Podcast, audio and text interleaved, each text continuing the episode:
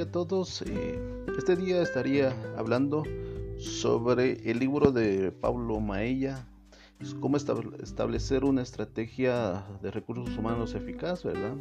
Y la idea principal es crear estrategia y la implementación de la política de recursos humanos. Eh, para ello es necesario eh, definir que en las las políticas son necesarias en recursos humanos ya que influyen en el resultado económico de cada empresa. Esto condiciona el comportamiento de las personas, la estrategia que tiene y es clave para la competitividad de la, de la empresa, ¿verdad? Hay unas ven positiva y otras de manera negativa, pero esto va, va en relación a cada quien como lo mira desde su campo, ¿verdad? hay que tomar en cuenta que hay que jugar la parte externa y la parte interna. En la parte externa, porque no a todos se les, se les, perjudica o les beneficia en este sentido. El autor eh, pone un ejemplo sobre eh, la gasolina. Cuando baja la gasolina o sube, a cada empresa le, genera o le, condiciona patrones para tomar decisiones. Algunas le influyen positivo y otras negativamente. Igual, eh, es, por eso cada, empresa es, diferente.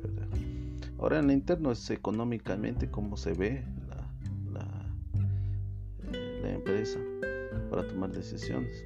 Estas políticas de recursos humanos es necesario que sean coherentes en, el negocio. No podemos hacer una política eh, global sino que hay que crear eh, políticas que sean de acuerdo a la realidad, donde se puedan traducir prácticas, criterios y se puedan aplicar, ¿verdad? Eh, eh, en las políticas, según el autor, se pueden definir por dos opciones, la parte técnica, que es la de selección, evaluación, desarrollo, contribución, etc. Y una infraestructura del proceso, la otra es la función estratégica, que es el desarrollo del personal que apoye para lograr los objetivos del negocio y las personas que influyen ¿verdad? positivamente en el recurso de la empresa para ser más eficiente y eficaz. Eh, dada la naturaleza, porque las competencias básicas deben tener y conocer bien la empresa y tener la capacidad de implantar, ya que es una función estratégica que sea eficaz. Eh, por eso, al crear esto nos ayudaría a crear un, sentido de, ver hacia dónde quiere llegar la empresa, ¿verdad?